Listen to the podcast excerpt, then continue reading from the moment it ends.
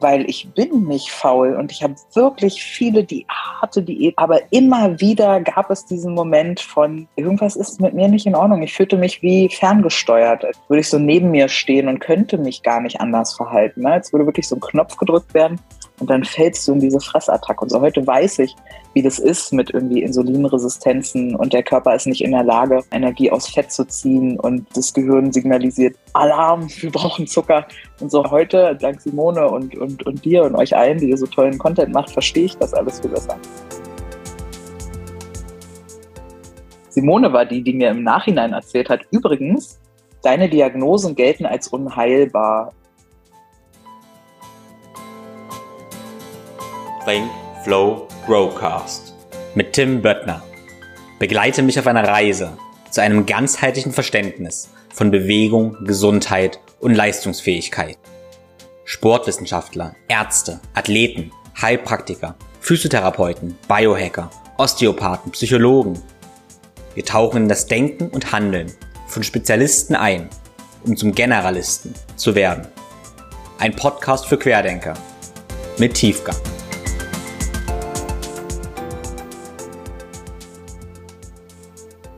Hättest du auch gern den ultimativen Plan, wie du in nur vier Wochen drei Kilo Körperfett abbaust, super, super stark wirst, ganz viele Muskeln aufbaust und dann einfach alles perfekt ist? Naja, irgendwie hätten wir natürlich alle gerne, aber ganz ehrlich, das gibt's nicht.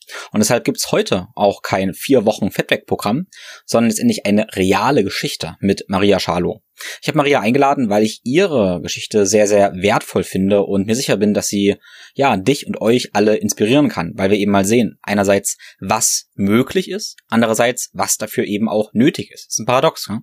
Es ist einerseits immer viel mehr möglich, als wir wahrscheinlich denken, was Heilung angeht, aber das dauert auch länger als gedacht und es ist eben mehr nötig.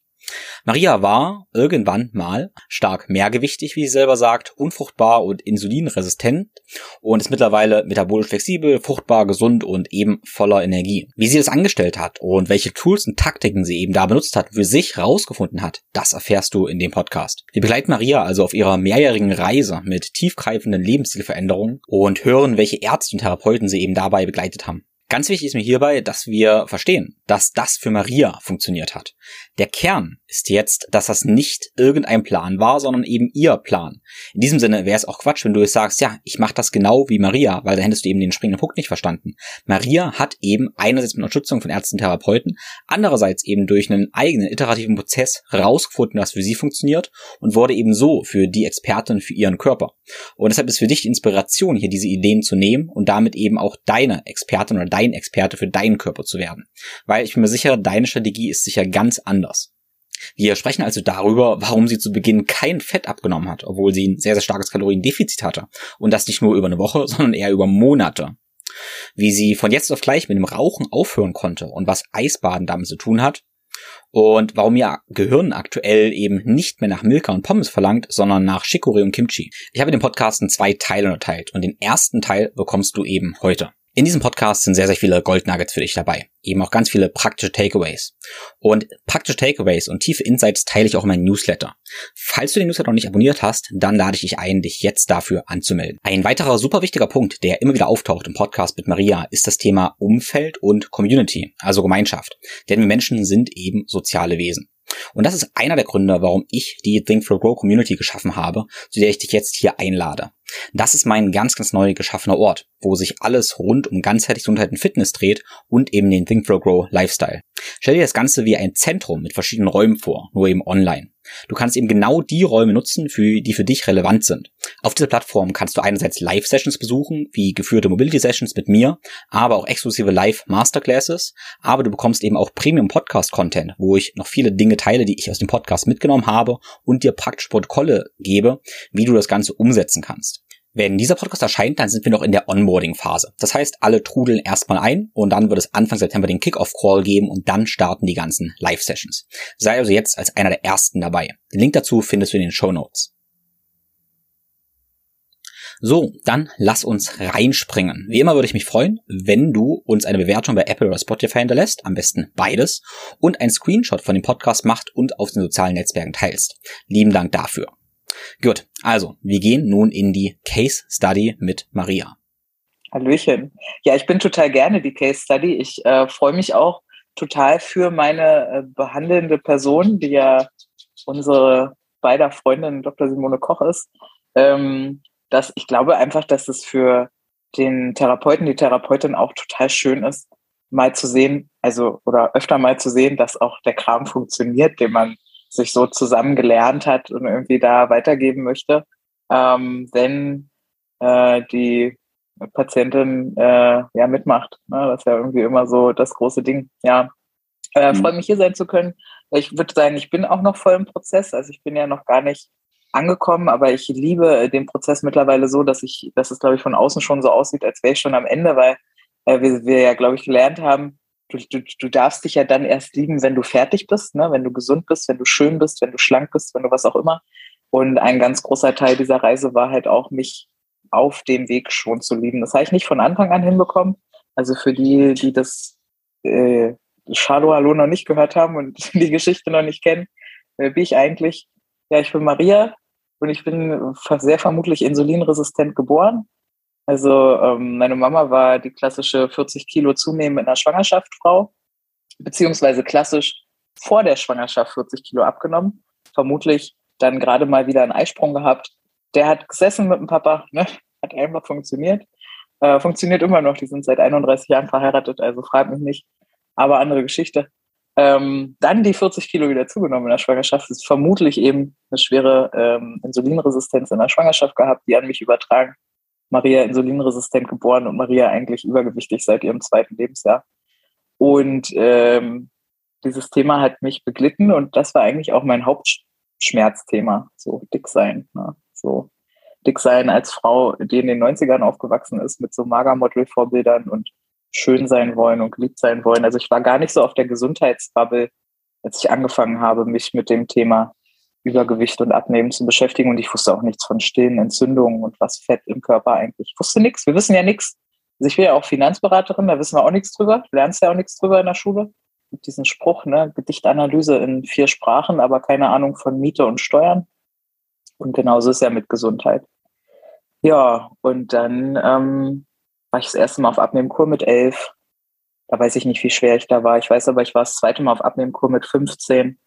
War ich 1,60 groß und habe irgendwie 114 Kilo gewogen. Eigentlich war ich nie faul oder so. Also ich und auch nicht doof.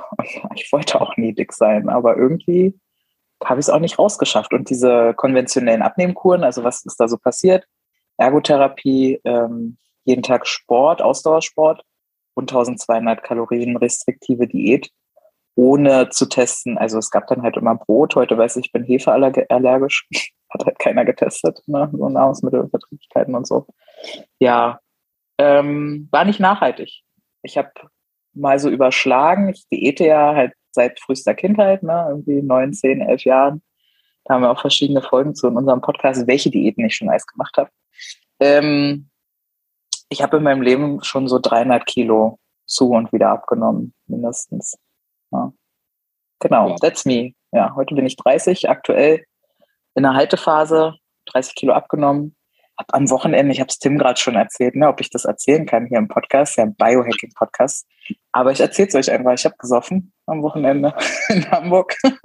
Und jetzt habe ich äh, gerade keine 80 Kilo, sondern 83,5, weil ich auch trainieren war und ne, Kohlenhydrate, Muskeln. Ihr wisst, lala, Ausreden, Ausreden. ja, und jetzt sind wir hier auf der Gesundheitsreise, genau. So viel vielleicht erstmal dazu. Wow. Ich mache hier während deiner Geschichte mal so kleine Randnotizen.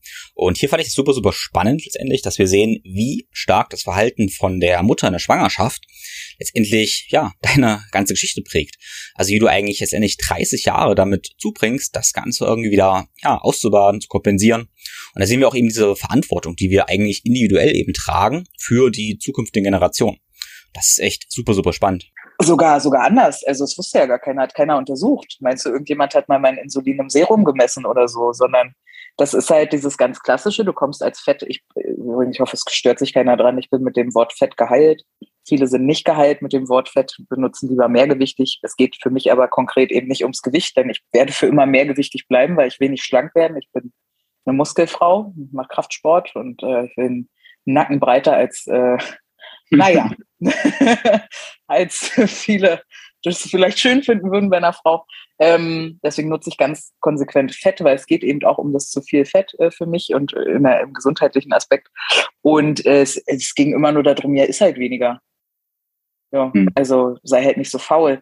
Da kam nie mal jemand, dass ich, deswegen war ich, ich war wirklich verzweifelt, weil ich bin nicht faul und ich habe wirklich viele die harte Diäten, aber immer wieder gab es diesen Moment von, okay, irgendwas ist mit mir nicht in Ordnung. Ich fühlte mich wie ferngesteuert, als würde ich so neben mir stehen und könnte mich gar nicht anders verhalten. Ne? Als würde wirklich so ein Knopf gedrückt werden und dann fällst du in diese Fressattacke. Und so heute weiß ich, wie das ist mit irgendwie Insulinresistenzen und der Körper ist nicht in der Lage, äh, Energie aus Fett zu ziehen und das Gehirn signalisiert äh, Alarm, wir brauchen Zucker.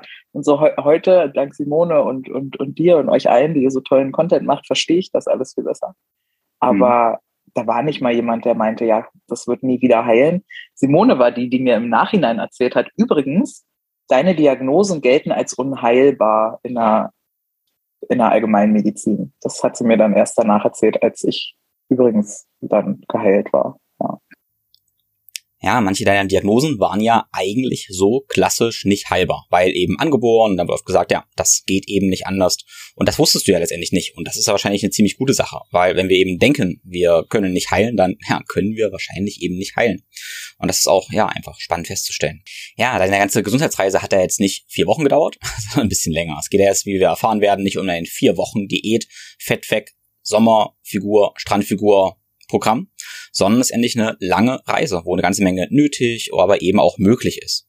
Und für so eine lange Reise braucht man ja wahrscheinlich eine ziemlich starke Motivation, einen ganz, ganz ja, tiefen Traum. Da würde mich interessieren, was war deine Motivation und was hat den Stein zum Rollen gebracht? Ja, also ich bin ja, ich, äh, es ist mein Geburtstagsmonat. Ich weiß nicht, ob Leute, ob du das so feierst. Also ich bin Einzelkind und irgendwie Geburtstag war für mich immer, gab diesen Geburtstagstisch und Geschenk drauf und Kuchen und ich bin da super emotional. Du bist ähm, 30 geworden, oder? Das bin ich? Du bist 30 geworden, oder? Ja, genau. Und ich werde jetzt aber 31 schon diesen Monat äh, nochmal, also letztes Jahr. Und äh, naja, es ist halt die 30er, ne? Ich bin verlobt. Äh, mein Mann ist absolut, also der eine, ich bin auch äh, Polyamor, was auch irgendwie reinspielt in viele ähm, sich selber finden Geschichten, aber ist ja vielleicht auch nicht Thema heute. Ähm, absolut ready für Kinder. Und äh, dann dachte ich so, Mensch, irgendwie mein Zyklus läuft nicht rund. Das dachte ich irgendwie so vor zwei Jahren. Und dann bist du mit Simone befreundet. Und dann war ich, Mensch, Simone. Und dann stellte ich fest, ich bin unfruchtbar. Das war irgendwie so eine richtige Klatsche mit 28. Also ich habe keinen Eisprung gehabt. Ne? So, also hätte nicht mal funktioniert, wenn ich gewollt hätte. Und das ist natürlich eine Riesenmotivation, wenn du in Partnerschaft gerade eigentlich an dem Punkt bist, dass man guckt sich so an und sagt so, nee, lass doch mal uns beide reproduzieren. Das ist so ein schöne, schöner Gedanke. Und dann geht's nicht. So, das, das war hart. Und dann, glaube ich, ist das auch ein ganz großer Grund, warum es dann sehr gut ging bei mir, weil die Motivation dadurch natürlich sehr, sehr hoch ist und es ist was sehr Greifbares ganz oft ähm, erlebe ich das heute noch, dass ich von diesen Blutbildern höre. Wir haben so eine Fastengruppe auf, auf WhatsApp, wo wir uns gegenseitig motivieren und so. Und da sind manche Frauen drin, die kommen aus der Pharmabranche und kennen sich halt super mit diesen Blutwerten aus und so. Und ich habe da keine Ahnung von und kann es deshalb auch nicht greifen. Ne? Dann erzählt jemand was von einem Ferritin von so und so und findet das ganz schlimm, aber ich kann es gar nicht einordnen. Ich kann aber einordnen, ich bin unfruchtbar das kann ich greifen. Das ist, das war was, was ich total gefühlt habe einfach in dem Moment. Ja, und dann war natürlich die Motivation groß zu sagen, okay, ähm, Frau Dr. Koch, würden Sie mich bitte als Patientin nehmen und würden Sie bitte ähm, mit mir das hinkriegen? Können wir das hinkriegen überhaupt? Ne? Ich war dann total ängstlich. Aber ja, jeder, der Simone kennt, die war super entspannt und meinte, ja, ja, kein Ding. Wir fasten jetzt erstmal. Und so fing mhm. das dann an. Ja. Mhm. Ja, ähm, ja, Fasten ist Start. Wie, wie hast du am Anfang gefastet und äh, wie hat sich dann, was waren die ersten Sachen, die du dann gespürt hast, was sich verändert hat? Oh, das war furchtbar. Furchtbar war das. Ähm, Simone ist ja schlau und kennt mich ja gut und hat dann so Worte feiert. Ich bin sehr kompetitiv und äh, leistungsorientiert Und dann hat sie so Worte fallen lassen, wie es schafft nicht jeder sofort oder es ist sehr hart. Also wollte ich sofort schaffen und das durchziehen. Ne? Und äh, sie hat mir auch äh, so Fastenhelferchen gibt's ja hier, ne, MCT-Öl, Knochenbrühe und so wollte ich natürlich alles nicht nehmen, weil wir schaffen ja, so. Ja, genau, ja, keine Hilfe. Und es war furchtbar schlimm, weil ich, äh, also Simona erzählt ja auch heute immer wieder, ich, Gott sei Dank, ich vergesse wirklich schnell. Also, ähm, aber sie erzählt immer wieder, dass ich ihr regelmäßig geschrieben habe, dass es mir so schlecht ging und ich das Fasten gebrochen habe, ich immer dachte, ich werde krank. Ah, irgendwie Hitzewallung, Kopfschmerzen, Gliederschmerzen, so die Fiebererscheinungen, hier so Brain Fog mäßig, so Schwindel. Also wirklich, wirklich super unangenehm. Und ähm, dann habe ich halt auch nicht, also eigentlich war die Empfehlung, mit 24 Stunden Fasten anzufangen. Ich habe halt direkt mit 36 reingestartet und bin dann auf 48 hoch. Aber das war immer furchtbar. Ich habe immer 48 Stunden gefastet, 24 gegessen, 48 gefastet, also alternierend gefastet. Ne? Und dann irgendwann auf drei Tage hoch und es wurde und wurde nicht besser. Und dann kam Simone irgendwann mit der Info um die Ecke, naja, man muss halt einmal die Insulinresistenz durchbrechen und das dauert je nachdem, wie schwerwiegend sie ist. Und wir haben halt am zweiten Tag fastend, also ich war 48 Stunden nüchtern, in meinen nüchtern Insulin im Serum gemessen und das war bei 26. Ich weiß die Einheit nicht, ne? weil ich bin ja kein Fachpersonal, aber. Ja, wir, es, die meisten Zuhörer, die können das auch nicht ein, das ist nicht schlimm, aber es ist, ist einfach hoch. Ja, ja, ja, ist unfassbar hoch. Ne? Also Insulinresistenz beginnt ab neun ziemlich sicher. Alles unter vier ist gut. Alles zwischen vier und neun ist wohl, ja, hm, so beobachten. Und alles über neun ist halt definitiv eine Insulinresistenz und definitiv. Und Insulinresistenz ist ja die Vorstufe von Diabetes, wie ich dann gelernt habe. Und da war ich so, what? What? eigentlich nicht überrascht, weil meine, meine Urgroßoma ist mit Diabetes gestorben. Meine Oma ist äh, mit Diabetes gestorben. Meine Mutter ist Diabetikerin. Also bei mir in der Familie zieht sich das definitiv durch. Aber äh, ich dachte ja, also ich hatte ja noch keine Diabetes und dachte, ich bin da auch weit von weg. Nee. Also ich war auf jeden Fall schon in diesem Vorsta äh, Vorstufe.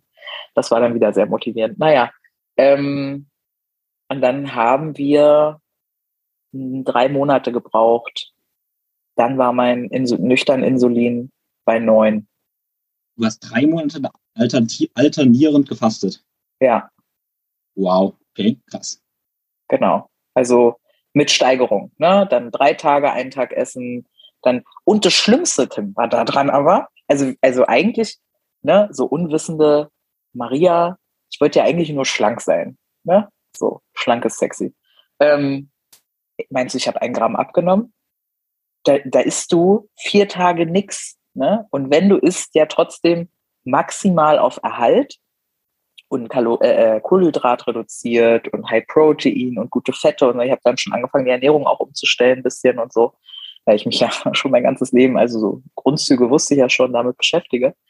Ums Verrecken hat sich der dicke Hintern nicht entwickelt. Ich dachte, was ist das denn eigentlich so? Wow, da merkst du halt auch, wie, wie, ja, wie unwirksam dann auch normale Kalorienrestriktion ist wenn ja nicht mal nichts essen so richtig was bringt. Ich würde sagen, du hast also für drei Monate, sagen wir mal in drei Monaten, Pi mal Daumen, einfach nur ein Viertel Kalorien gegessen von dem, was Erhaltung wäre im Durchschnitt. Ja. Und das ja. trotzdem nicht abgenommen. Ja, tatsächlich. Gar nicht. Ne? Und dann waren wir halt irgendwie bei neun. Oder lass es, lass es sogar, ach, ich, ich habe wirklich zeitlich, ich glaube, es waren drei Monate und dann waren wir bei neun.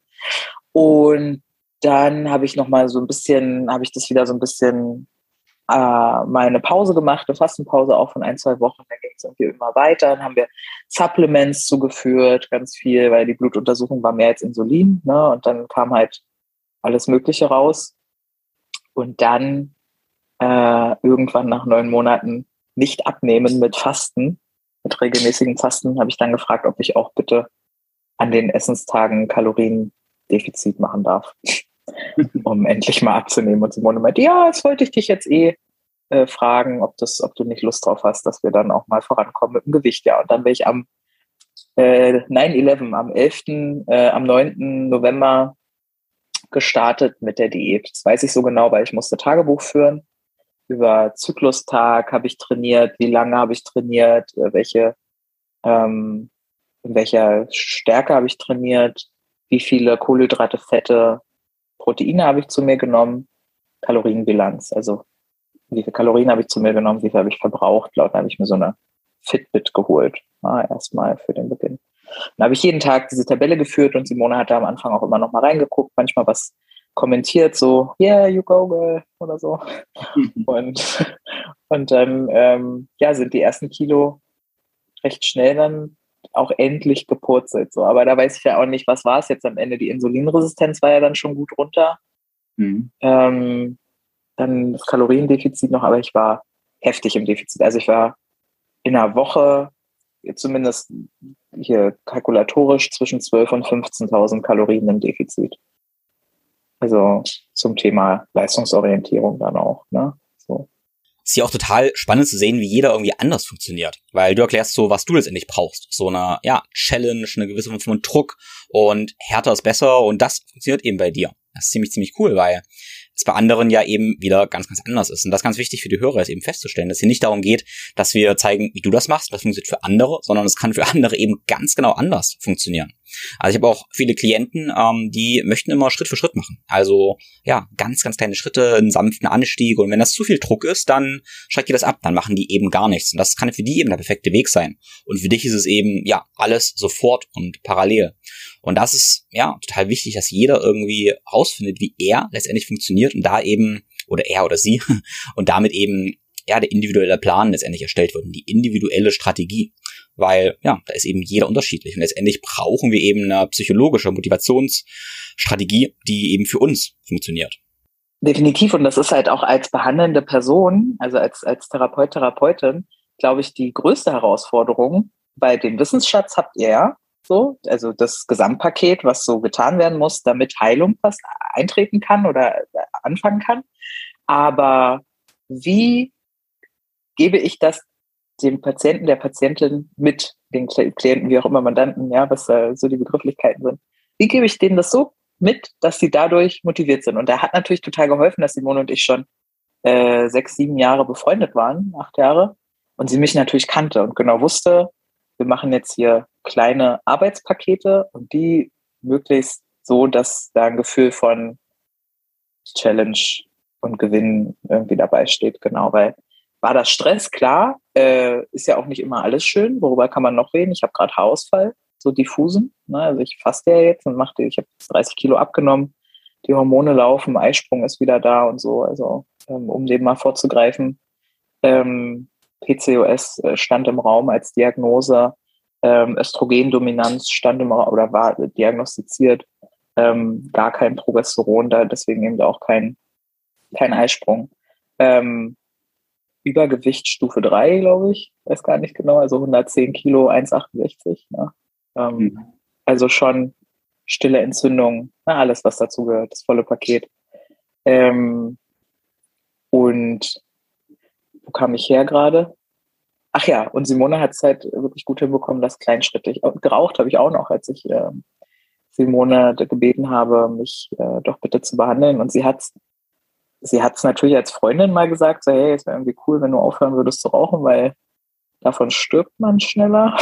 Und ich hätte dich, ich hätte dich gern lange in meinem Leben. So ein Satz kam mal als Freundin.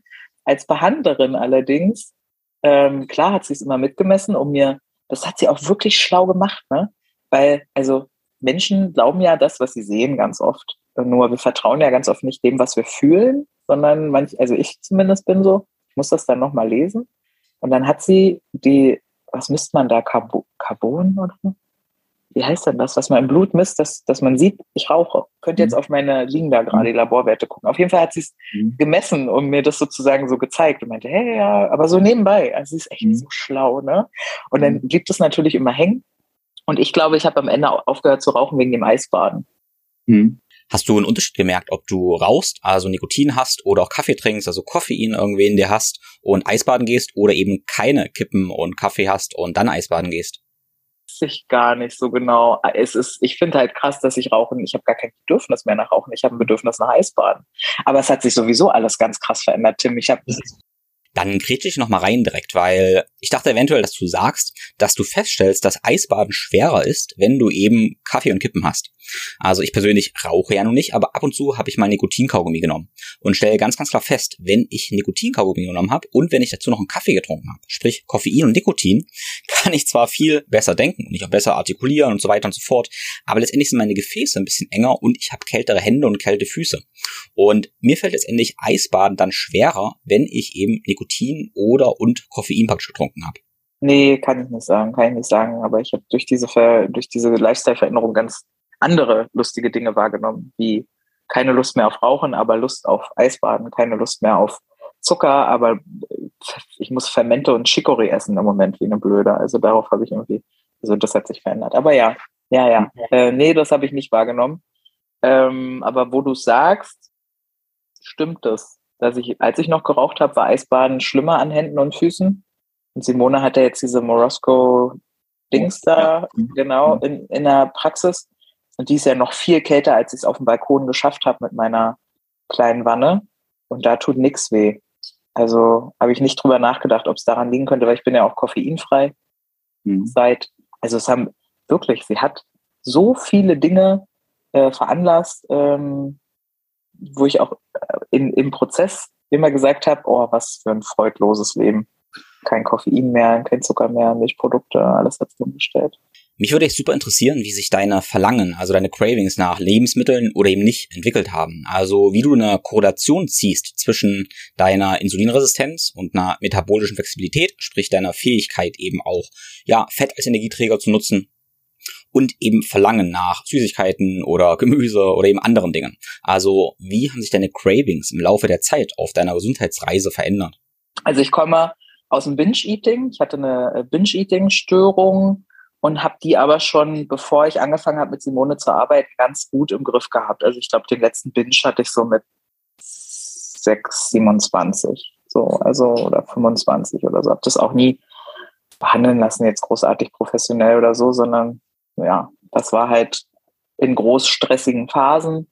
Mhm. So erkläre ich mir das heute, dass wenn mein Gehirn einfach eben nicht auf die Reserve zugreifen konnte, die ich im Körper hatte, ähm, Zucker verlangt hat, schnelle, kurzkettige Kohlenhydrate. Ne? So, und dann bin ich halt losgegangen, was zu kaufen. Das gab es dann zum Glück schon nicht mehr in der Behandlung. Aber ja, zu diesem Thema Dinge auf schwarz auf weiß sehen. Ich wusste dann, ich habe eine Hefeallergie, eine Bäckerhefeallergie. Und mein Ding zum Beispiel, mich, mit Reis und Nudeln holst du mich jetzt, was ja für viele so Nudeln gerade so das Ding ist, ähm, was sie craven, da holst du mich jetzt nicht aus dem Schlüppi mit. So, ich bin war das schon immer so oder hat sich das verändert? Ja, nee, nee, das war schon immer so. Ja. Aber mit Brot.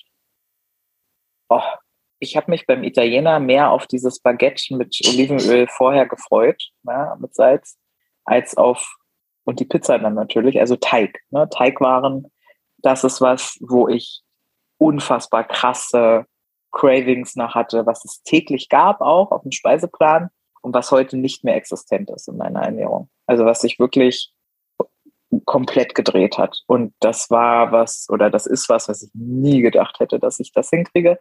Und was da geholfen hat, war einfach zu lesen, ich habe eine Bäckerhefeallergie. Ist nur eine Typ-4-Allergie. Kann ich dir erklären, was das ist? Nee. Also ich schwille nicht an, wenn ich das esse. Ich glaube, das ist so Typ 1. Ähm, ist nicht tödlich für mich, aber ist halt auch nicht gut. So. Und das reichte mir schon, das zu wissen, dass ähm, Brot einfach gestrichen ist. Ich suche noch eine sehr gute Sauerteigbäckerei äh, Pizzeria, vor allem in Berlin, da gibt es bestimmt was. Ähm, aber ja, Sauerteig ist halt nicht so geil wie so ein Ciabatta. So. ja. ja. Hast, du, hast du immer noch Verlangen danach oder ist das Verlangen auch an sich weg? Nee, das Verlangen ist auch weg. Weil ich weiß nicht, ob ich diesem Verlangen, also ich bin sehr impulsgesteuert. Das mag, es steht so eine ADHS-Vermutung im Raum. Ich habe das nie super professionell mit Krankenkassen irgendwie abtesten äh, ähm, lassen, aber ja, also so eine, ich kann meinen Impulsen sehr schlecht nicht nachgeben. Deshalb bin ich auch nicht angestellt, sondern selbstständig und äh, mach so, muss sehr krass mein Leben so gestalten, wie es brauche. Ähm, das ist zum Beispiel ganz heftig. Zucker oder anders, ich äh, erzähle ein Beispiel vom Wochenende. Ich war am Wochenende in Hamburg und äh, wir durften lieberweise in der äh, Wohnung von einer Freundin schlafen, also Selbstversorgung, waren also noch einkaufen am ersten Tag und äh, hatte nicht mehr, äh, der Bioladen hatte nicht mehr offen, also waren wir im Aldi um die Ecke, die hatten noch offen und haben uns da versucht, bestmöglich mit Bio, naja, Discounter-Bio-Produkten irgendwie einzudecken. Ähm, und wir liefen so ja, also es war so ein, so ein langer Freitag. Wir hatten zwei Stunden Beintraining an dem Freitag und wer mein Beintraining äh, verfolgt, ich bin da gut unterwegs. Also ich war richtig im Eimer, dann noch drei Stunden Autofahren nach Hamburg. Und, und dann bin ich an diesem Eisfach vorbeigelaufen. Und eine Sache ist halt, das wäre ich irgendwie nicht los, ist weißes Snickers-Eis. Das ist pervers lecker. So. Und das gab es da auch. Aber ich gucke immer noch, ich bin auch Recovering Protein Freak. Also ich bin ja dann, wer, wer versucht sich mit, meine Theorie, wer versucht sich mit Gesundheit auseinanderzusetzen, landet in der Fitnessbubble mhm. auf Social Media und denkt da, also ich dachte dann, Fitness ist gleich Gesundheit. Also Proteinpulver, äh, billiges Süßstoffe, Süßgeschmackpulverchen, was da nicht so alles gibt, ist Gesundheit. Das heißt, ich war wirklich ein paar Jahre meines Lebens, ich würde sagen so vier, fünf, komplett auf dieser Proteinschiene. So, ja. Äh, was Protein ist, ist gut. Ich hatte den Kühlschrank nur mit Light- und Proteinprodukten voll, diesen Puddings und ach, was weiß ich, was da nicht alles gab. Und manchmal kommt das noch durch. Und an diesem äh, besagten Freitag laufe ich an diesem Regal vorbei und da gab es so Eis, diese Eisbottiche, weißt du, diese kalorienreduzierten Eis, mit Proteingehalt drin. Und ich hatte so, ich gucke so rein und dann wie so aus Reflex drehe ich so auf die Inhaltsstoffe und sehe einfach, dass die Liste der Inhaltsstoffe länger ist als, weiß ich nicht, meine Schuhgröße, ja, so gefühlt. Und war direkt abgeturnt, habe so ein bisschen reingelesen, habe irgendwas von Soja und irgendwas von Milch und, äh, und dann war ich raus. Ich, kon, ich, konnt, ich, kann, ich verstehe leider mittlerweile zu gut, was in diesen Nahrungsmitteln drinsteckt, was das in meinem Körper macht, warum das mich krank gemacht hat, kann das nicht mehr essen. Mhm. Also auch dieses I treat myself, ich gönne mir jetzt mal was. Ja, ich gönne mir äh, 70 Euro Rindfleisch vom Biobauern online. Das ist für mich Gönnung. Oder ich gönne mir an einem Freitagabend um 19.30 Uhr ins Bett zu gehen, weil ich einfach müde bin. Mhm. So, das ist mittlerweile das, was Gönnung ist. Aber diese diese Geschichten kann ich mir nicht mehr gönnen, sondern genau das, was ich gerade schon meinte. Ich habe Cravings, ich habe dann verstanden, okay, ganz viel kommt aus dem Mikrobiom. So eine, eine, eine nährstoffarme Ernährung sorgt dafür, dass die guten Bakterien in meinem Darm sterben und die bösen Bakterien übernehmen und die bösen Bakterien schreien Hunger, Zucker, Fette, Fastfood. So, und die wollen wir nicht mehr. Äh, und wie kriegen wir das hin? Fasten war halt eine äh, gute Sache, aber sterben ja auch die guten Bakterien. Ne? Und wie kann ich nach dem Fasten die guten Bakterien wieder aufbauen? Ich habe Fermente gefressen, wie eine Blöde. So, also am Tag 200, 300 Gramm Fermente ist für mich, kann so ein Glas Fermente einfach so wegessen. ja, hier würde ich mal einen kleinen Disclaimer reinhauen, weil ein ganzes Glas Kimchi ist natürlich schon sportlich und ich kriege auch manchmal die Rückmeldung, weil ich sage mal, hey, ja, mehr Fermente essen, Kombucha, Kefir trinken und eben Sauerkraut, Kimchi essen und dann sagen Leute, hey, ich krieg halt Blähung davon. Dann frage ich, hey, wie viel hast du gegessen? Und Leute, ja, essen halt so 200 Gramm Sauerkraut gleich. Und das kann man vielleicht machen, vielleicht bist du dran gewöhnt. Ich glaube, so ein Glas hat da wahrscheinlich sogar 400 Gramm, was du isst. Aber ich sage ganz gerne, hey, fang mal wirklich mit einer Gabel am Tag an. Ja? Also so eine Gabel vorm Essen oder zum Essen und dann gerne, ja, nach einer Woche, nach ein paar Tagen zwei Gabeln immer, ja, bis zur Pupsgrenze. Ja? Das ist eigentlich ein guter Richtwert, bis zur Pupsgrenze und dann diese Pupsgrenze langsam ausweiten.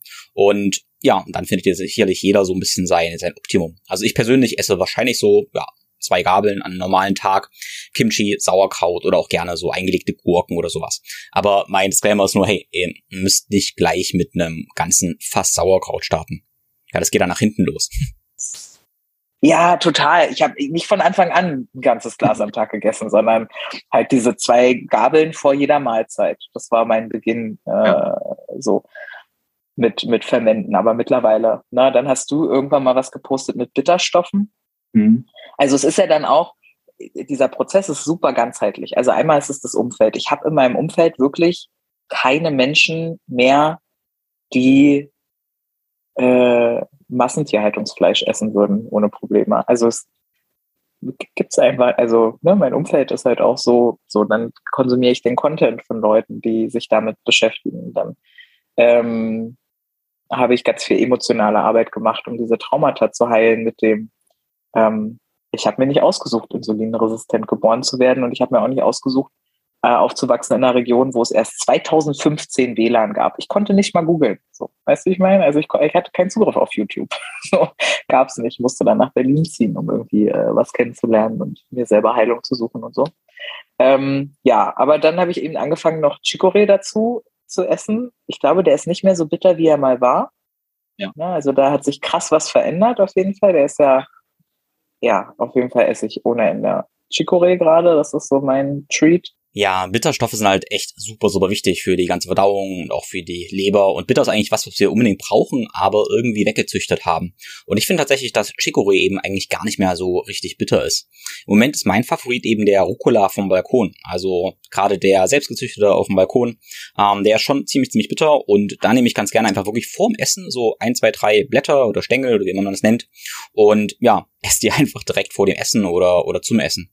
Mein zweitlieblingsbitterstoff praktisch ist Radicchio. Also der, ja, rote Radicchio im Supermarkt.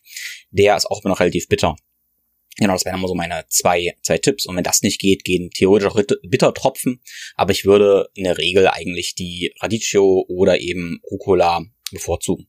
Ah ja, okay. Ja, good Info. So, wir müssen eh gleich einkaufen gehen dann. hole ich, hol ich mir den mal noch. Aber äh, nichtsdestotrotz, ja, hat sich das doll verändert. Ich konnte mir zum Beispiel nie vorstellen, wie Menschen eine Portion Gemüse einfach als Mahlzeit essen können. Ha, das ist eine super interessante Info, weil ich kann teilweise nicht so richtig verstehen, wie ja, man eben nicht das Verlangen haben kann nach, ja, unglaublich farbigen Gemüse oder gutem Fleisch oder sowas. Aber sicherlich, weil mein ganzes Mikrobiom, mein ganzes, mein ganzes System eben sich darauf eingestellt hat. Und es ist eben ganz wichtig zu verstehen, denke ich, das im Ausblick zu haben. Also auch wenn man jetzt vielleicht die Verlangen nach, ich sag mal, Pommes und Fischstäbchen hat, dann machen wir das extrem einfach. Ähm, mit der Zeit wird sich das Ganze umstellen und es ist dann irgendwann nicht mehr schwer, weil man dann irgendwann vielleicht eine Aversion gegen Chips, Pommes und Fischstäbchen hat und eben dann einfach nur Gemüse richtig geil findet. Essen war für mich so emotionalisiert, das Gemüse macht mich doch nicht glücklich. Ich brauche doch was dabei, was mich glücklich macht. Also äh, Knoblauchbutterbrötchen oder ähm, Schnitzel oder keine Ahnung, ne? Das hat halt glücklich gemacht und das hat ähm, wahrscheinlich auch eine Rückkopplung im Darm mit den Bakterien, die ja genau da waren und danach verlangt haben, noch mehr Kohlenhydrate, noch, ne? Ähm, und eben dieser Emotionalisierung von Essen. Heute kann ich das auch. Und es macht mich sogar glücklich. So, mhm. also es, aber, aber es war ein super langer Prozess und ein super langer Weg dahin. Ähm, und ich bin immer noch auf dem Weg. Also ich weiß jetzt auch nicht, ob ich die perfekte Biohackerin bin. Ich habe noch keine Blaulichtblockerbrille. Ich schlafe zwar mit dem Mund zugeklebt, so, aber ja, das hat äh, Julian mir gezeigt. ja. Das äh, fand ich ganz cool. Ich esse auch immer noch ab und an Milchprodukte, wo ich schon super krass merke, dass darauf verzichten bei mir wirklich besser ist. Ich habe zwar keine Unverträglichkeit oder sowas, aber einfach mit den Hormonen äh, immer noch zu tun und die sind einfach, ob egal ob Rohmilch oder pasteurisiert, Hormone sind da drin. Ähm, ja, probiere ich mich gerade aus noch mit anderen Varianten. Aber da geht eigentlich auch nur Kokos. Der Rest schmeckt halt einfach nicht oder funktioniert wieder nicht mit Insulinresistenz es ist schon, also ich verstehe auch, dass ganz viele Menschen nicht ins Handeln kommen oder nicht final ins Handeln kommen, die sich erstmal mit Dingen auseinandersetzen müssen. Ich hatte heute, heute Vormittag ein Coaching äh, mit einer Person, die ist auch sehr planend und kommt dann oft nicht so richtig ins Handeln. Ich bin genau andersrum. Ich handle erstmal und reflektiere dann. Was war gut, was war nicht gut. Und das war wahrscheinlich auch der gute Punkt, dass ich zur Gesundheit einfach auch noch gar nichts wusste und nur so diese Bröckchen bekommen habe, die Simone mir gegeben hat. Ne? Und damit konnte ich dann gut arbeiten und das konnte ich dann gut umsetzen. Aber wenn du einmal anfängst, was ja jetzt ne, unweigerlich passiert ist nach anderthalb Jahren und dem Kontakt zu euch allen und äh, dem immer wieder auseinandersetzen mit diesen Themen und dem Podcast, den wir ja da nur selber auch jede Woche irgendwie rausbringen und ich Simone da dann anhimmeln darf, immer die Stunde anderthalb, die wir da quatschen. ähm, bin ich unweigerlich im Thema drin und konsumiere auch viel mehr Inhalte zu diesem Thema. Und da gibt's ja auch super viel Widersprüchliches und super viel, also der eine sagt so, der andere sagt so. Ne? Dann gibt's wieder die, die sagen, aber Fasten, wie du hast mit Fasten deine Hormone geheilt. Fasten ist doch schlecht für die Hormone bei Frauen. Frauen sollen doch nicht fasten, denke ich. Und so, ne? Und dann ähm, ist da, glaube ich, ganz viel Unsicherheit einfach auch. Deswegen ich, ich für mich auch sagen würde, ich würde es nicht so einen Prozess, wie ich ihn gemacht habe. Also ich kann das ja gleich nochmal so, ne, so, so Zeitstrahl irgendwie aufmalen, was kam eigentlich wann und was war wie dran. Würde ich alleine mich nicht trauen. Hätte ich mich nicht getraut. Also ich bräuchte eine behandelnde Person dabei, schon, schon nur für die Rückversicherung. Von, ja, wir machen das jetzt so. Und ich krieg's im Umfeld mit. Ähm, Fettleibigkeit ist ja einfach auch, oder zu viel Fett ist ja immer Volkskrankheit. Ich weiß gar nicht, wie die Zahlen gerade sind. 46 Prozent der Deutschen sind schwer übergewichtig. Mhm. Ich glaube. Mhm. Ähm, das heißt, 46 Prozent der Menschen in Deutschland haben, tragen stille Entzündungen mit sich um, einfach aufgrund dieses zu viel an Fettzellen und hätten eigentlich total Bedarf. Und in meinem Umfeld passiert da auch ganz viel. Aber ich bin nur Betroffene mhm. Und Patientin und nicht Coach. Aber dann kriege ich eben Sachen mit, wie, wie behandelt wird. Und dann weiß ich immer gar nicht so. Ist mhm. das jetzt richtig? Ne? Also so wie meine Oma, die war die Diabetikerin, die hat immer so ähm, Haferflockenkuren bekommen. Weiß ich jetzt gar nicht, ob, ich, ob eine Haferflockenkur so schlau ist bei Insulinresistenz. Ja? Wäre dann nicht nicht essen besser. Ja, also ich denke mal, du als Kunde und auch Hörer eben die, ja, ich sag mal, Konsumenten von Fitnessprofis irgendwie sind, nennen wir es einfach mal so, die sind ja im Endeffekt schon verwirrt, weil sie nicht genau wissen, was eben richtig ist. Thema Ernährung, Bewegung, Training, was auch immer. Aber das Interessante, Spannende ist, dass es eben, ich sag mal, bei den Profis auch überhaupt keinen Konsens gibt. Es gibt einfach so viele unterschiedliche, ja, Meinungen, die sich gegenseitig ausstechen, letztendlich also wirklich total kontrovers sind. Ja. Ein Freund von mir, der macht gerade seinen Heilpraktiker und der musste auch für die Prüfung letztendlich lernen, was denn die richtigen Verhältnisse von Kohlenhydraten, Fetten und Proteinen sind in der Ernährung. Ja, also klar, laut der DGE sind das eben ziemlich viele Kohlenhydrate, aber tatsächlich spielen ja nicht mal die, die Anteile so vielleicht eine Riesenrolle, aber das Paradigma, was da vermittelt wird, ist ja, dass es die richtige Ernährung gibt, obwohl es eben immer individuell ist. Und das ist auch für einen Profi einfach sehr, sehr schwer, da tatsächlich irgendwie zu navigieren. Und da kommen wir eben wieder zum Thema, wo ich oft sage, hey, du musst halt dein eigener Experte für deinen Körper werden. Und als, ja, meine Aufgabe ist zum Beispiel eben letztendlich Informationen, Ideen zu geben, damit du oder jeder andere eben, sag mal, in die Umsetzung kommt und seine eigenen ja, Tools, Taktiken, Strategien entwickelt, die für ihn funktionieren. Und ja, das ist das, was ich letztendlich tue. Aber nochmal zurückzuspringen zu dem ganzen Fitness-Thema, weil das resoniert mit mir eben sehr, sehr stark, äh, weil du hast von der Fitness-Bubble gesprochen. Und ja, ich komme ja auch ein bisschen aus der Bodybuilding, Kraftsport-Bubble und war da sehr, sehr fasziniert oder bin es eigentlich auch immer noch. Und für mich ist es aber interessant, wie eben, ja, Fitness ähm, nicht bedeutet, dass ich unbedingt gesund bin. Also zum Beispiel FIBO ist zum Beispiel so eine ja, riesige Fitnessmesse, dass man denken könnte, hey, das ist auch eine Gesundheitsmesse. Aber ja, Fitness und Gesundheit sind definitiv da nicht dasselbe. Die haben alle, die haben allein, dass sie alle eine Essstörung haben, Tim. Ja. Das ist doch, du, also folgt doch mal, Junge, die ballern sich vorm Training wie viel Milligramm Koffein, um dann zwei Stunden Hardcore, Hardstyle Techno sich auf die Ohren zu geben, komplett all out zu gehen in jedem Training. Frag mal im Fitnessstudio die Leute, was denen wehtut am Körper. Zehn Prozent sagen vielleicht nichts, sind mhm. alle voller Schmerzen. Also ich glaube auch, dass da ja, so ringsherum. Also ich bin voll ins Wort gefallen, ja, weil da auch, ich bin da so, bin richtig wütend teilweise auf die auch, weil die, äh, ja, egal, sprich bitte erst ich habe auf jeden Fall jahrelang eben so eine ganze Menge, ja, Light-Süßprodukte konsumiert, sprich mit Süßstoffen wie Sucralose und oftmals eben auch noch Getränke, die irgendwelche, ja, Säurungsmittel drin hatten. Und für mich ist ganz interessant, wie ich da letztendlich in den letzten Jahren gemerkt habe, wie schlecht meine Verdauung davon wird. Also wenn ich zum Beispiel, sage ich mal, ja, eine Cola Light trinke, dann ist bei mir ganz, ganz interessant, wie die nächste Mahlzeit viel schlechter verdaut wird und ich da totale Blähung von bekomme. Also mein Gefühl ist ganz, ganz klar, dass so praktisch einmal Tabula Rasa an meinem Darm gemacht wird und danach ist eigentlich ja nicht mehr so wirklich Verdauungskraft da. Und das Spannende finde ich aber jetzt, dass ich das jahrelang gemacht habe und es aber nicht gemerkt habe. Okay, also ich wusste gar nicht, was ich, was ich eben nicht wusste. Und ich habe jetzt gerade noch so Säugungsmittel gesagt. Und für mich waren eben auch diese zuckerfreien Sirups total krass, weil da, wie gesagt, Säurungsmittel drin sind. Und die haben auf jeden Fall mein Zahnschmelz total kaputt gemacht und eben dann mein Mikrobiom. Wahrscheinlich durch die ganzen Süßstoffe. Und das ist echt eine, ja, eine teuflische Mischung gewesen, vor allem wenn man sowas eben immer dazwischen trinkt also zwischen den Mahlzeiten eigentlich konstant irgendwie sein Mikrobiom äh, ausradiert und eben die Zähne irgendwie kaputt macht. Und das Ganze wird jetzt endlich dann als, ja, gesund, als fitnessmäßig verkauft. Und das Verrückte ist ja, ja, man spart dadurch Kalorien, man kann wahrscheinlich krass abnehmen und so weiter und so fort. Also ich hatte auf jeden Fall eine ziemlich gute Form dabei, aber macht sie auf der anderen Ebene kaputt. Und da sehen wir halt wieder, dass letztendlich Körperfett eben nur ein Marker von Gesundheit ist und nicht der, ja, allumfassende Marker. Ja, und ich hatte ja gar kein Körpergefühl so richtig. Mhm. Ich hatte ja so eine krasse Aversion gegen mich und meinen Körper, dass und und vor allem, ich wusste ja gar nicht, was gut ist. Also zum Beispiel, ganz kleines Beispiel, ganz neu auch. Wenn ich glücklich bin jetzt, also wenn so, na, wenn du so ganz, irgendwas ist so richtig toll und du bist ganz doll glücklich, dann habe ich so kleine, dann springe ich so. Mhm. Springe ich so drei, vier, wie so ein Kind, ne? Die, die sich dann so, diese Energie hatte ich vorher gar nicht. Ich mich, als es so die ersten Male ist mir gar nicht aufgefallen, hat mir es irgendwer gefeedbackt, äh, die äh, Charlo Jumps.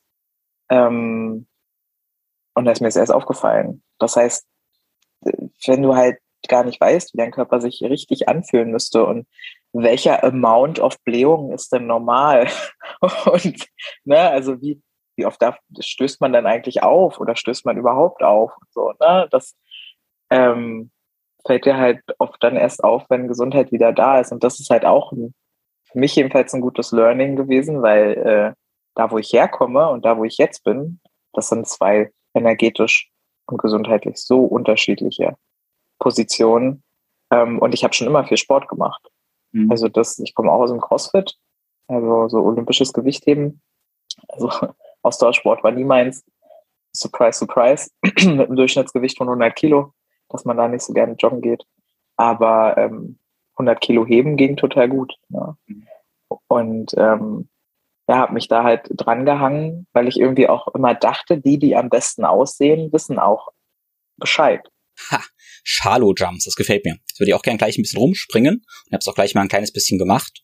Und ja, Springen, Hüpfen, Bewegungen, das ist eine interessante Einflugschneise in das Thema eben Neurotransmitter und Dopamin. Ich glaube eben auf dem Weg zur Gesundheit, zu einem ja, ganzheitlich natürlichen Lebensstil, passiert es eben automatisch, dass wir unsere Neurotransmitter wieder regulieren. Das heißt eben auch achtsam sind, wo wir unser Dopamin herbekommen.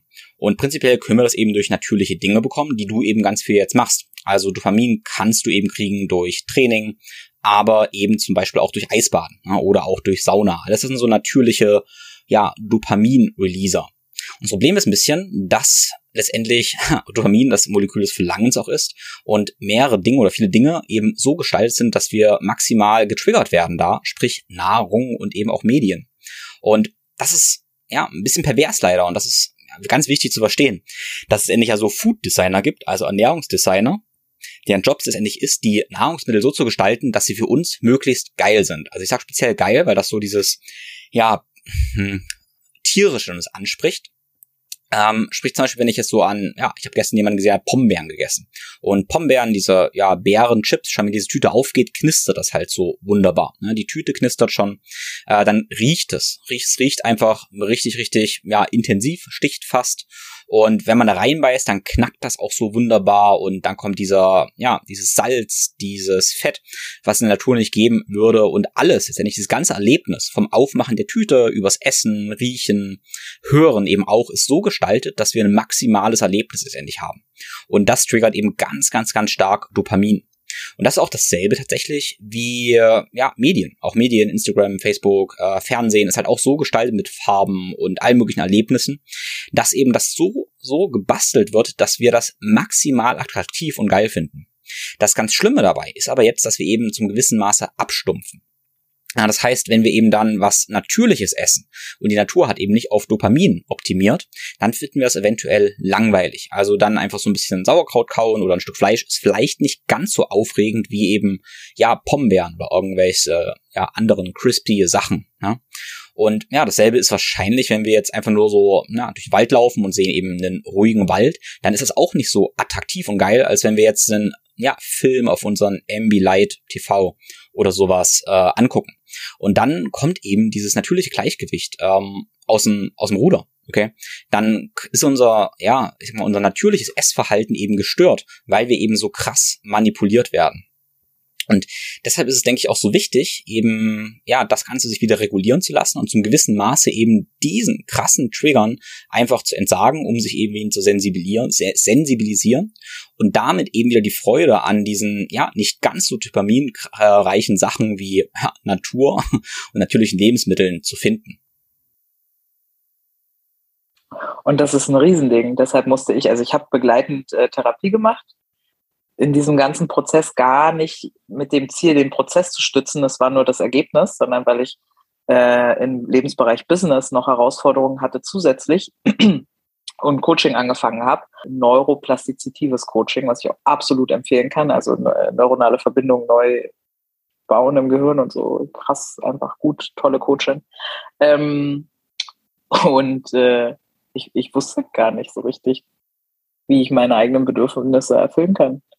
Also auch das wieder, ne? Dass das Springen sowas sein kann. Dass es einfach manchmal, dass ich Hunger hatte, teilweise aus Erschöpfung und, und Müdigkeit und so. Und hätte eigentlich schlafen müssen. Aber habe irgendwie alles mit Essen kompensiert. Deswegen war ja Essen auch so überemotionalisiert, weil Essen ja meine generalisierte Lösung für jedes Zwicken im Kopf, in der Seele oder im Körper war. Mhm. Und das erstmal wieder auseinander zu, so, nee, hier brauchst du jetzt eine Umarmung. Ah, okay. Ach so, nee, hier muss ich schlafen. Ach, das ist wirklich Hunger. Ah, Hunger ist Knurren im Magen. okay, verrückt. Also so, Hunger ist nicht, ah, mir läuft der Speichel zusammen, wenn ich was rieche oder so. Das ist Appetit. Ja, mhm. so, also wirklich diese Basic Basics. Ähm, weil, ja, das war nicht da, bei mir zumindest nicht. Ja, da sind wir ja auch also äh, sehr weit gefasst oder ich weiß gar nicht, in einer Überschrift sind wir dabei Kapitalismuskritik, weil es ja am Ende daraus geht, aus allem, was eigentlich für uns, also wenn die Luft verkaufen könnten, ne, ähm, würden die Luft verkaufen. So, und Leute würden das kaufen, wenn du nur das Marketingkonzept darum Das wäre wär besser, weil es wäre gesünder. Wenn's gute Luft ja, ja, ja, wenn es gute Luft ist, aber so wie wir sie kennen, ist die Luft versetzt mit irgendwas, was was auch, was auch immer verspricht, ja, mit, Ach, mit dir. Und, mh, hm, ja, ja, das ähm, habe ich auch Erfahrung, aber egal, ist auch nicht das Thema heute. Ähm, und äh, das, das ist halt das große Problem, dass es eben darum geht, Gewinne damit zu machen. Und wenn die Pombeeren nicht geil sind, dann kauft die ja keiner. Also müssen die geil sein. Und wie sind die geil? Naja, sie sind hormonell gesteuert. Also was müssen wir ansteuern, damit es geil ist? Na, Dopamin. Na, okay, auf geht's. Also die Frage ist ja dann halt immer relativ schnell beantwortet. Und ich finde, ähm, ich war auch, ich bin studierte Pädagogin eigentlich ja. Ich habe ja, äh, ja einen Abschluss in Pädagogik und ähm, habe mich auch ganz lange gewundert, als es dann so anfing mit den zuckerfreien Kitas und so. Ne? Und was, was ist denn da los? Und was soll denn das? Und so. Und heute denke ich mir, meine Kinder gehen in eine zuckerfreie Bio-Kita wenn ich denke, also es verändert sich total, einfach dadurch, dass genau das, was du beschreibst, wir verstehen, was da eigentlich angerichtet wird in diesen äh, kleinen Gehirnen und was wir, und, und, natürlich will ich auch einfach nicht, dass meine Kinder, also wir scherzen immer rum, ne? Äh, Jan hat ADS, ich habe eine ADHS-Vermutung, irgendwie bei mir das Übergewicht. Ähm, also was da Lustiges rauskommt bei uns am Ende, wenn wir Kinder kriegen, ne? Und da muss man das ja nicht noch durch die, durch den Lebensstil fördern. Das ist so sehr aufgeregte, sehr dicke kleine ähm, Nervbazillen werden. Ne? So.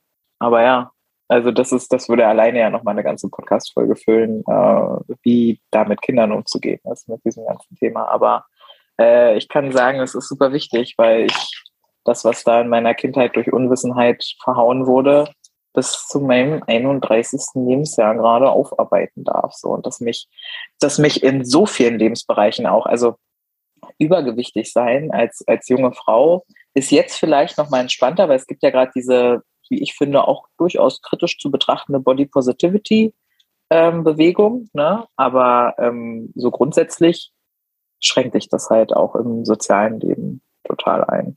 Und ich habe schon eine große Fresse. Mhm. Also ich habe schon grundsätzlich weniger Probleme im sozialen Kontext, aber dadurch dann eben doch noch ein paar mehr gehabt. So, jetzt lass uns mal deine ganze Reise aufdröseln. Also, wo bist du gestartet und welche Tools und Taktiken, Strategien hast du eben angewendet, ja, um dahin zu kommen, wo du jetzt eben bist? Ja, ja. Also angefangen hat alles am, ich glaube, 11. Februar. Da habe ich noch so eine kleine Notiz in meinem Handy ähm, vom Gespräch mit Simone. Also Simone ist ja da auch ganz kurz und klar. Ne? Die Frau ist beschäftigt, wir haben hier keine halbe Stunde, Stunde Sitzung gemacht, irgendwie Arzt-Patientengespräch, sondern Simone war ganz klar und meinte, Maria, dein Insulinwert ist bei 26, wir fasten. Ja, irgendwie so. Oder hatten wir da Insulin schon gemessen? Ich weiß es gar nicht. Wir fasten auf jeden Fall. Ähm, alternierend, so und so. Und du dürftest theoretisch Brühe und so. Und dann habe ich das eine ganze Zeit lang gemacht. Habe parallel ja immer ihr zugehört, was sie so erzählt hat. Ne? Simone ist ja auch Vormacherin, die hat ja irgendwann vor fünf Jahren schon mal 30 Kilo abgenommen und weiß darüber einfach auch viele Prozesse. Und die Aussage war halt, das Wichtigste ist, das Fett runterzukriegen, die stillen Entzündungen, die durch das Fett passieren, das ist ein Kreislauf. Also wir müssen abnehmen, vor allem auch.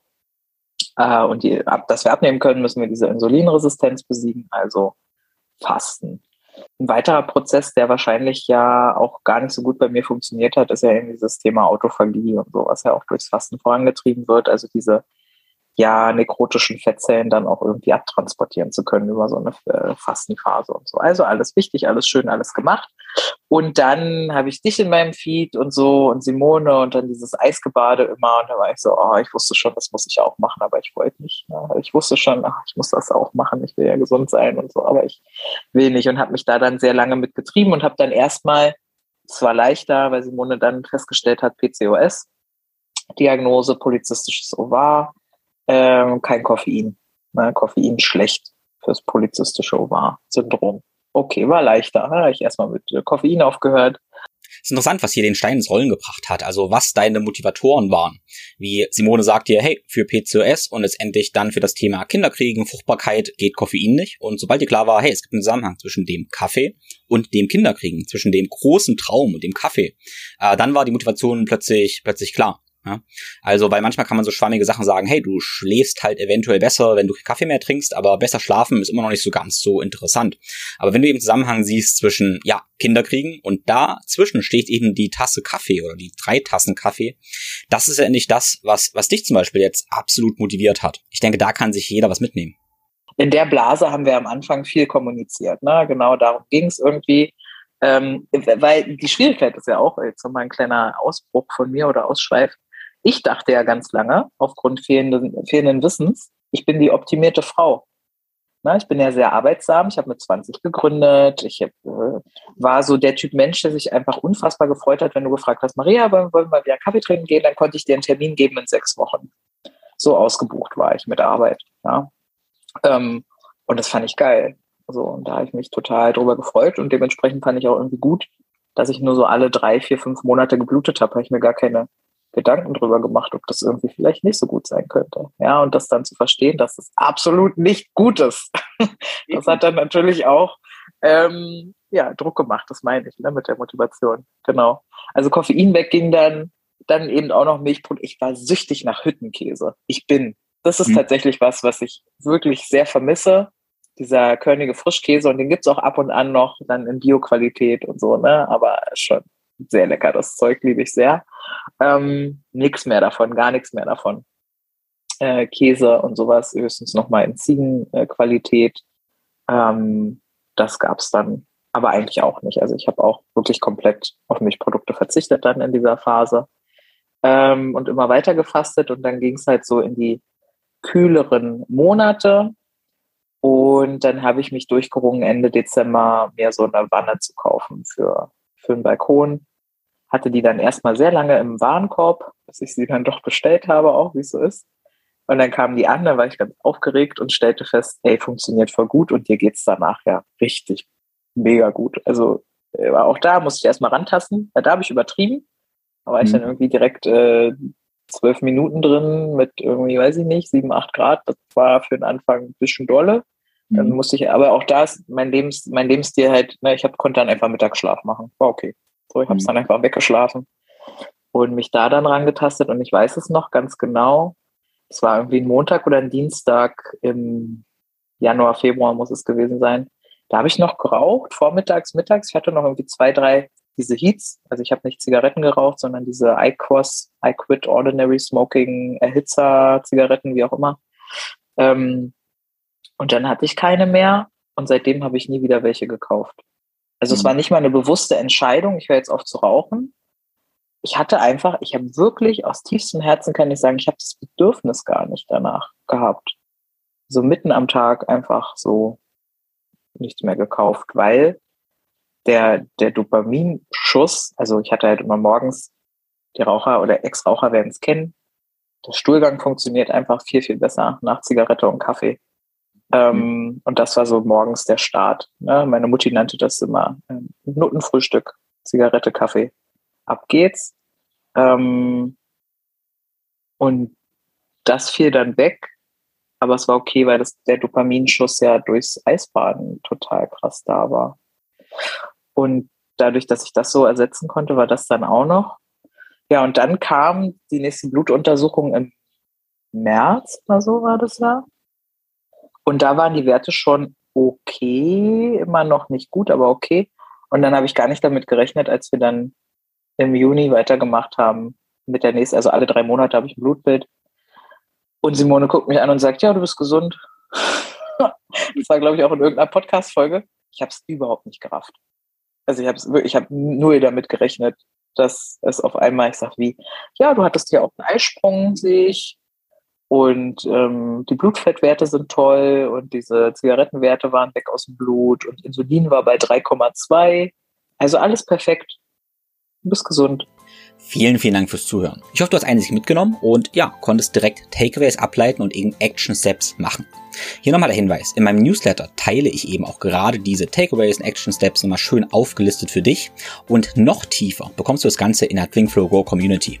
Die Links zum Newsletter und zur Community findest du in den Show Notes. Ich freue mich, wenn du dabei bist. Und ich freue mich natürlich auch, wenn du mir gerne Feedback gibst. Was hast du mitgenommen? Und ja, am besten auch, wenn du diesen Podcast auf den sozialen Netzwerken teilst, damit wir eben noch mehr Menschen inspirieren können. Lieben Dank dafür.